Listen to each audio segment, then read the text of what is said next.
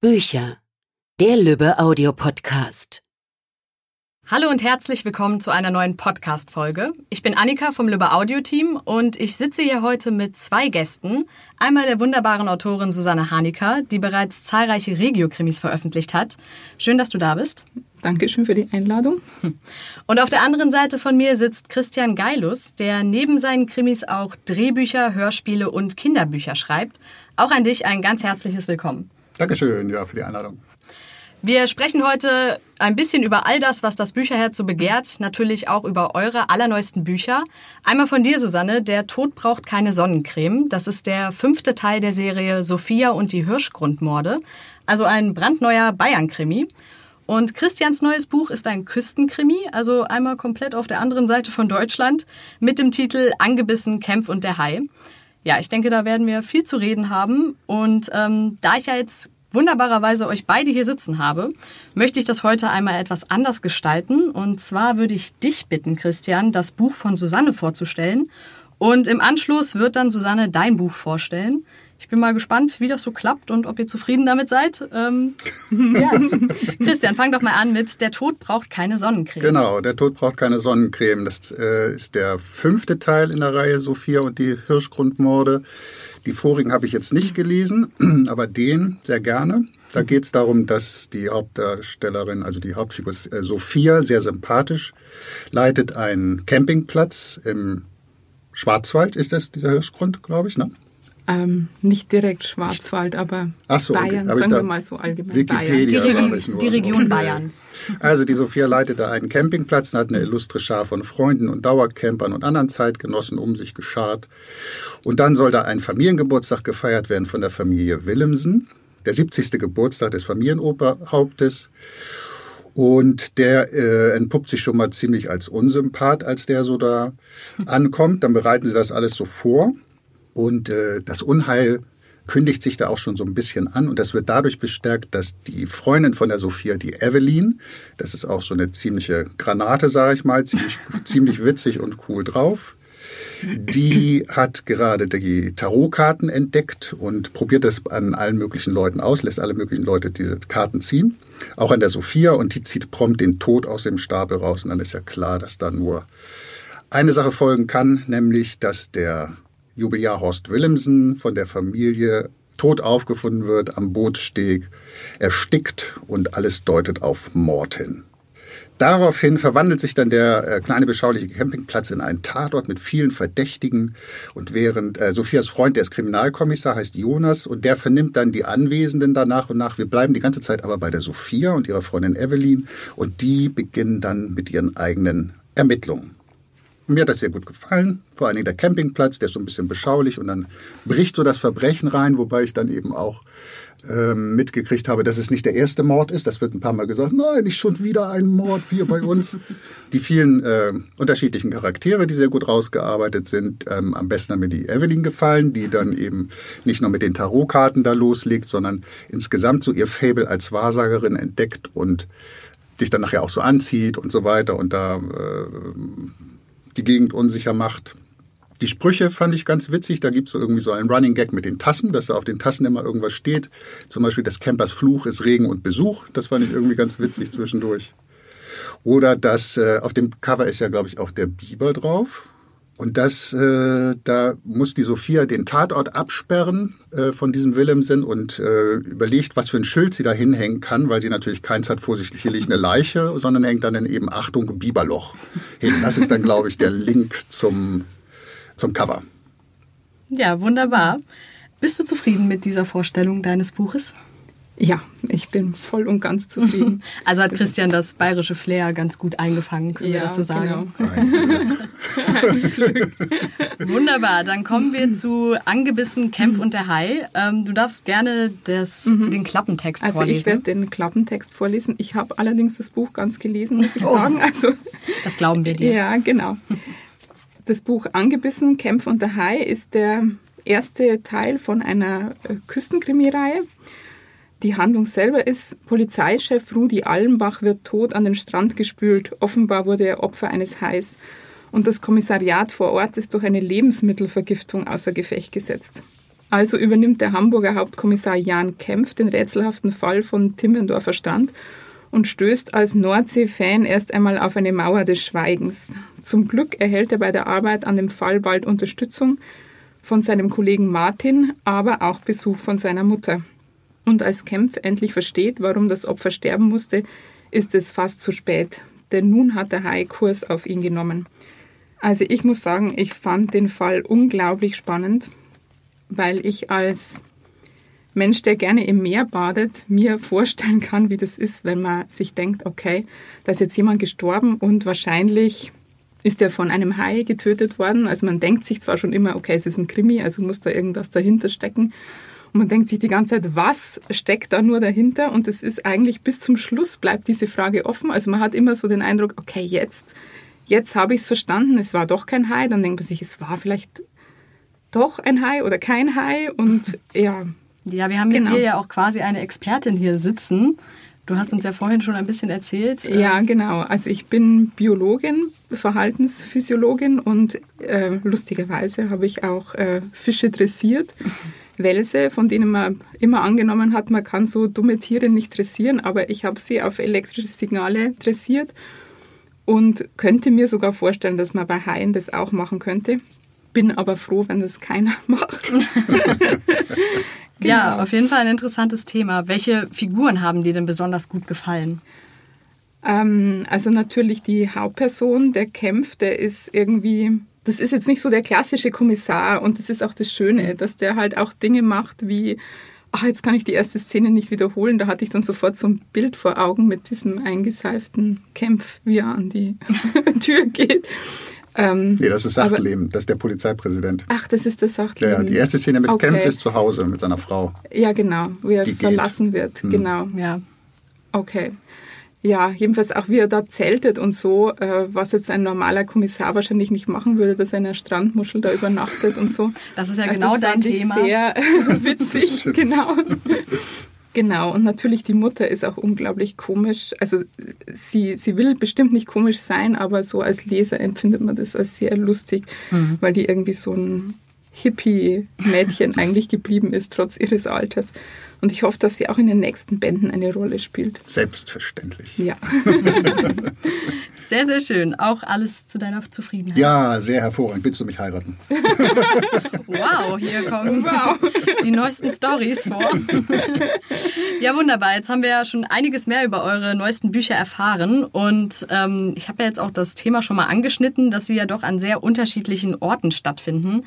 Also haben wir hier quasi mit euch beiden einen Nord-Süd-Konflikt sitzen, wenn ich das so radikal sagen kann. Ähm, Susanne, deine Krimiserie ist in deiner Heimat in Bayern angesiedelt und Christian, du kommst aus Hamburg, oder? Ja. Genau, also hast du dir mit Norddeutschland ja ebenfalls deine Heimatregion so als Setting ausgesucht. Was würdest du, Susanne, denn als typisch bayerisch in deiner Geschichte und du, Christian, als typisch norddeutsch bei dir bezeichnen? Also ihr habt ja sicherlich einiges aus eurer persönlichen Erfahrung mit einfließen lassen. Fang du gerne an, Susanne. Also in meiner Geschichte ist es ja so, dass die Hauptperson ist ja eigentlich aus Hamburg Okay. Und ich musste da ziemlich lange recherchieren, um irgendwie da was zu finden, was diese Person jetzt auszeichnet, weil ich selber komme nicht aus Hamburg. ähm, und ähm, mir haben jetzt diverse Leute gesagt, dass zum Beispiel das Schlimmste ist für einen Norddeutschen, wenn er nach Bayern kommt, ist, dass da zu wenig Wind weht. und ähm, ja, also in Bayern weht einfach zu wenig Wind. Das ist wahrscheinlich was Charakteristisches. Na, Außerdem ja. ist zum Beispiel äh, habe ich jetzt erfahren, charakteristisch, dass Bayern irgendwie sehr schnell so familiär tun und Norddeutsche da ganz lange brauchen, bis sie irgendwie so, so herzlich werden. Aber dann ist man richtig befreundet und bei Bayern ist es so nur bis zu einem bestimmten Moment und es dauert dann ungefähr, keine Ahnung, drei Generationen, bis man Also weiß ich nicht, ob das so ist. Bei mir selber ist es nicht so. Also ich freue mich auch mit Leuten an. Das ist so ein bisschen ein Klischee auch, nicht? mit den Norddeutschen und den Hamburgern.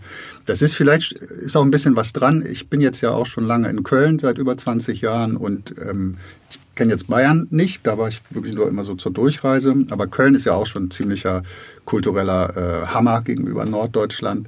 Mhm. Und das fand ich am Anfang auch, ähm, was du so ein bisschen beschrieben hast für, für ähm, Süddeutschland, eben hier auch, dass man, dass die Leute erstmal so sehr herzlich wirken und auf einen zukommen und so. Das ist tatsächlich auch der Fall. Das würde man würde einem in Hamburg wahrscheinlich nicht so passieren. Früher war das jedenfalls nicht so. Und dann wird das Ganze aber auch relativ schnell unverbindlich. Nicht? Also es ist jetzt nicht so, dass wenn man, wenn man angesprochen wird, dass man gleich äh, die, die besten Freunde wird oder so. Das muss ja auch nicht sein, das steckt ja nicht so dahinter. Aber das äh, Hamburg jetzt alle so ganz kühl und reserviert sind, das finde ich eben auch nicht, weil es einfach eine Riesenstadt ist. Die hat 1,6 Millionen Einwohner. Da gibt es alle möglichen Leute und alle möglichen Ecken und so weiter. Da muss ich die mal ein bisschen in Schutz nehmen, meine Landsleute. Aber in deinem Buch hast du das ja auch ein bisschen reflektiert, würde ich mal sagen, mit ja, ähm, Klischee, den ne? genau Klischees mhm. so ein bisschen aufgegriffen. Ich denke da jetzt konkret an die Frau mit der Möwe, die, so, mhm. die direkt gesagt hat, wenn die stirbt, dann sind sie dran. Das ja, wobei ehrlich gesagt, bei der würde ich jetzt gerade denken, die kann eigentlich, die gibt es so eigentlich die überall, kann überall sein, oder? okay. Ne? Hm. Also das ist, also ich wollte eigentlich, als es darum ging, diesen, diesen Ort rauszusuchen und so, habe ich mit der wunderbaren Rebecca Scharschmidt zusammen mir das überlegt. Und am liebsten hätte ich die Nordsee gehabt, weil ich die eben auch kenne, als Hamburger da einmal hingefahren bin, früher als Kind, dauernd und so, Sylt und keine Ahnung, überall. Und an der Ostsee war ich eigentlich nie. Ach, okay. Ja, ja. Und äh, dann war die Nordsee aber schon vergeben, sozusagen. Und ich musste die Ostsee nehmen und ich dachte, die ja gar nicht. Was mache ich denn da jetzt? Und dann bin ich da ganz kurzerhand eben auch mal schnell hingefahren. Das ist wirklich ein relativ großer Unterschied, weil du sagtest, Susanne, mit dem Wind an der ähm, Nordsee, äh, da so an der Küstenregion gibt es natürlich haufenweise Wind. Das ist ganz klar. An der Ostsee so gar nicht. nicht? Also es ist wirklich schon ein ziemlicher Unterschied auch zwischen, den, zwischen Nord- und Ostsee. Und dann habe ich eben so eine aus der, aus der Not eine Tugend gemacht, indem ich gesagt habe, na gut, dann ist der, ist der Kommissar, der da hinkommt, ist eben Hamburger, kennt mhm. die Ostsee nicht und eckt erstmal an. Also quasi habe ich, ist das eine Autobiografie, mehr oder weniger. Ja, da, da kommen wir gleich auch noch mal drauf also bis zu sprechen. auf den Mord natürlich. Ja, das wollen wir doch hoffen. Ähm, ja, das ist ja auch bei dir eben das Thema Camping, schönes Wetter, das kommt ja auch mal in Bayern vielleicht häufiger vor, dank weniger Wind. Ähm, ähm, du gehst ja auch selber ganz gerne campen. Was äh, würdest du denn sagen, ist so das Verrückteste, was dir mal beim Campen passiert ist?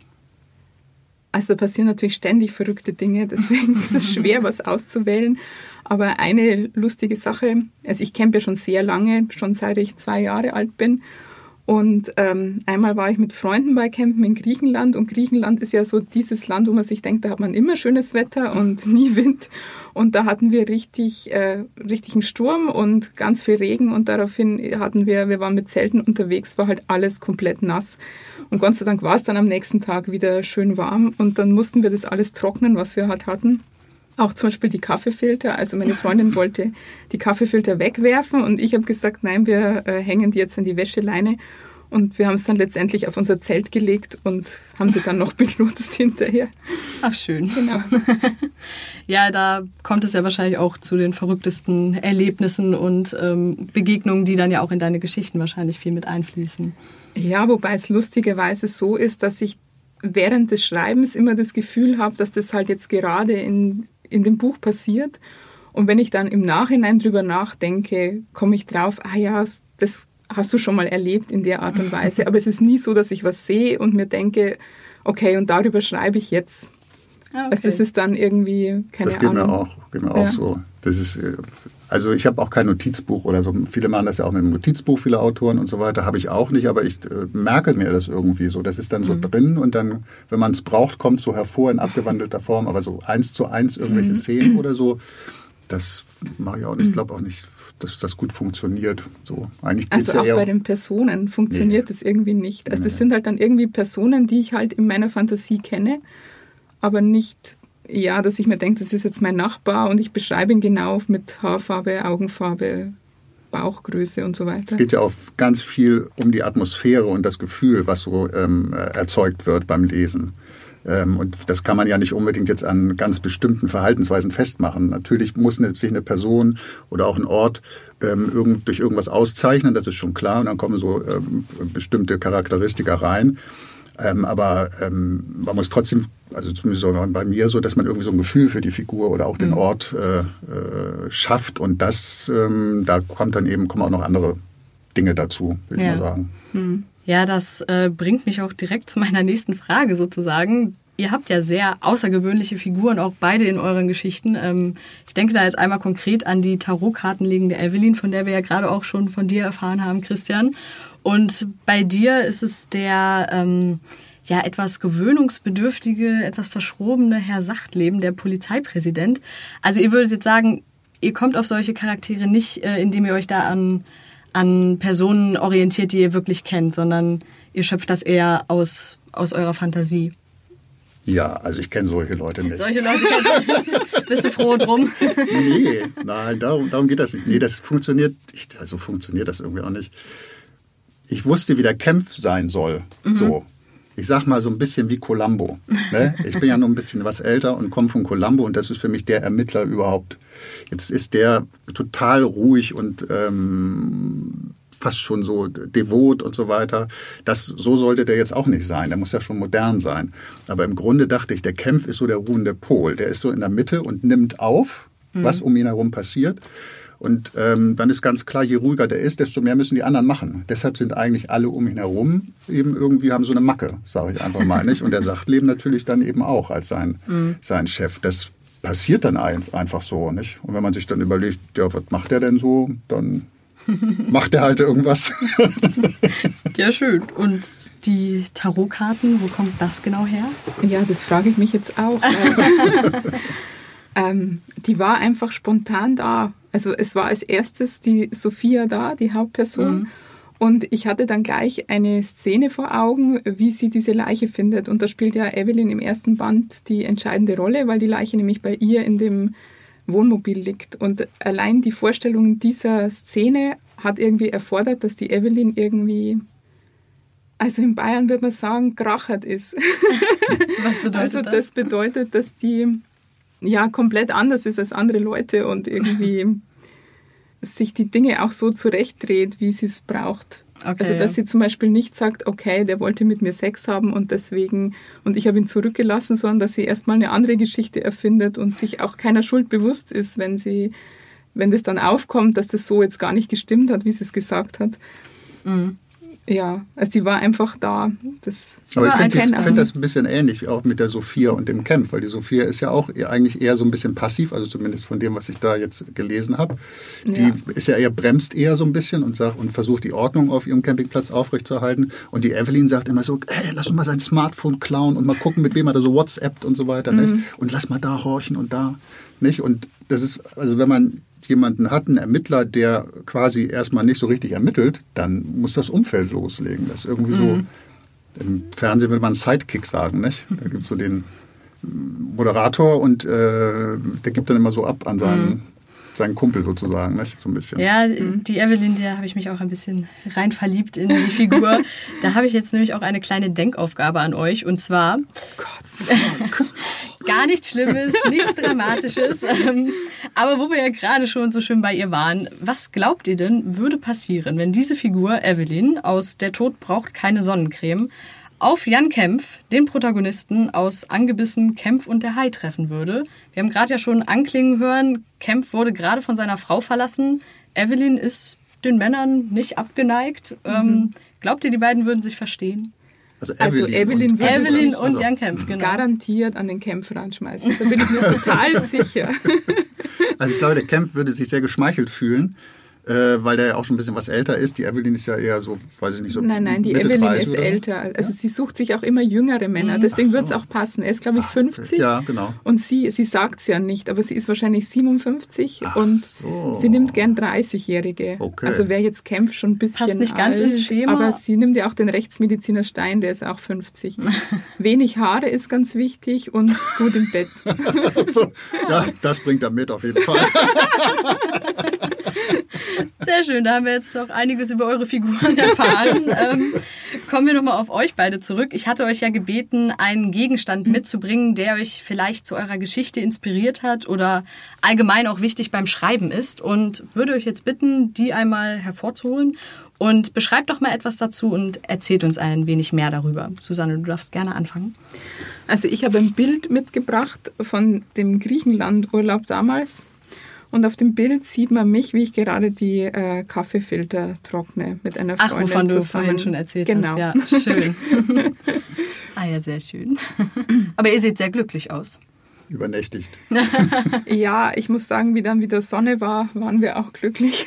Ja, die Sonne rettet Aber in dem Moment vor allen Dingen, also ich hatte das Glück, ähm, dadurch, dass ich schon so lange Campingurlaub gemacht habe, wusste ich, wie man seine Zelte aufbaut und zwar nicht an Stellen, wo man sieht, wo irgendwann schon mal Wasser gelaufen ist. Und manche wussten das nicht und haben sich dann genau dorthin gestellt, wo irgendwie sich dann bei Regen so Bäche bilden. Wann war das? Welches Jahr? Weil ich war, mir ist nämlich genau das passiert, als ich, und zwar in Ah, Griechenland. ja. Genau. Und Das zwar, war vielleicht 95 oder so. Ach so, nee, dann das, wir waren da früher. Aber das war auch so. Ich hatte dann irgendwie, ich hatte auch kein Überzelt mehr aus irgendeinem Grund und ich sagte auch, brauchen wir nicht, weil es ja immer warm. Und dann also ohne Überzelt dann da zu zelten war sowieso schon ziemlich äh, komisch. Und dann fing das nämlich auch mitten in der Nacht total an zu schütten. Genau, und ich sagte noch, guck mal, die Grube da, da können wir doch schön das Zelt aufbauen. Und da ist das ganze Ja, Wasser genau. durchgeflossen. Hättest du mal Susanne dabei gehabt? Ja, genau. Ja. Also ich hätte dir gesagt, schau mal her. Genau. Wieso ist da eine Grube? Denk doch mal nach. Ah, schön. Ja. Ja, das wäre jetzt lustig gewesen, wenn ihr beide im gleichen Ja. Griechenland Urlaub Ja, gewesen wärt. genau. Wir können das ja schneiden und nochmal spielen. Nein. genau. Ach, du warst der Nachbar, der total überschwemmt war. der Dem wir dann. Kaffeefilter Wo ausgeliehen wir immer noch gesagt haben, wie kann man so doof sein ohne Überzelt? Genau, der muss von der Nordsee sein. genau.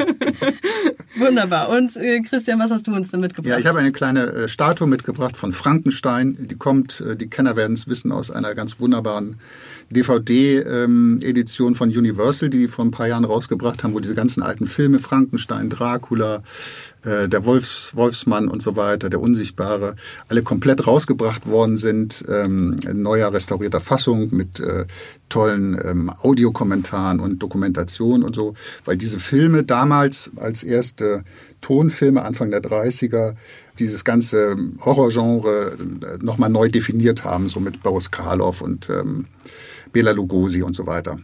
Also man hört, ich bin ein Fan von diesen alten Filmen und da waren diese Statuen eben so dabei als nette Mitgift und dann denke ich so, so der Frankenstein hat das Monster erschaffen, wollte damit ähm, etwas Gutes, Positives bewirken, hat sich aber selbst überschätzt und eben dieses Hirn des Mörders in die in das Monster eingebaut und dadurch ist es eben dann aus der Spur geraten und hat angefangen, äh, Menschen zu töten.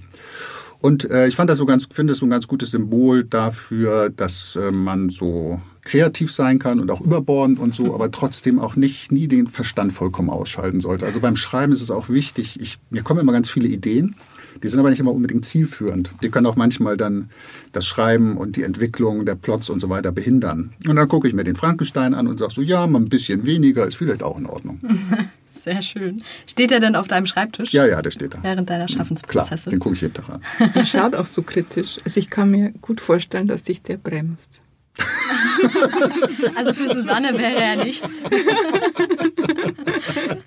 naja, jeder hat so seine persönlichen Inspirationsquellen.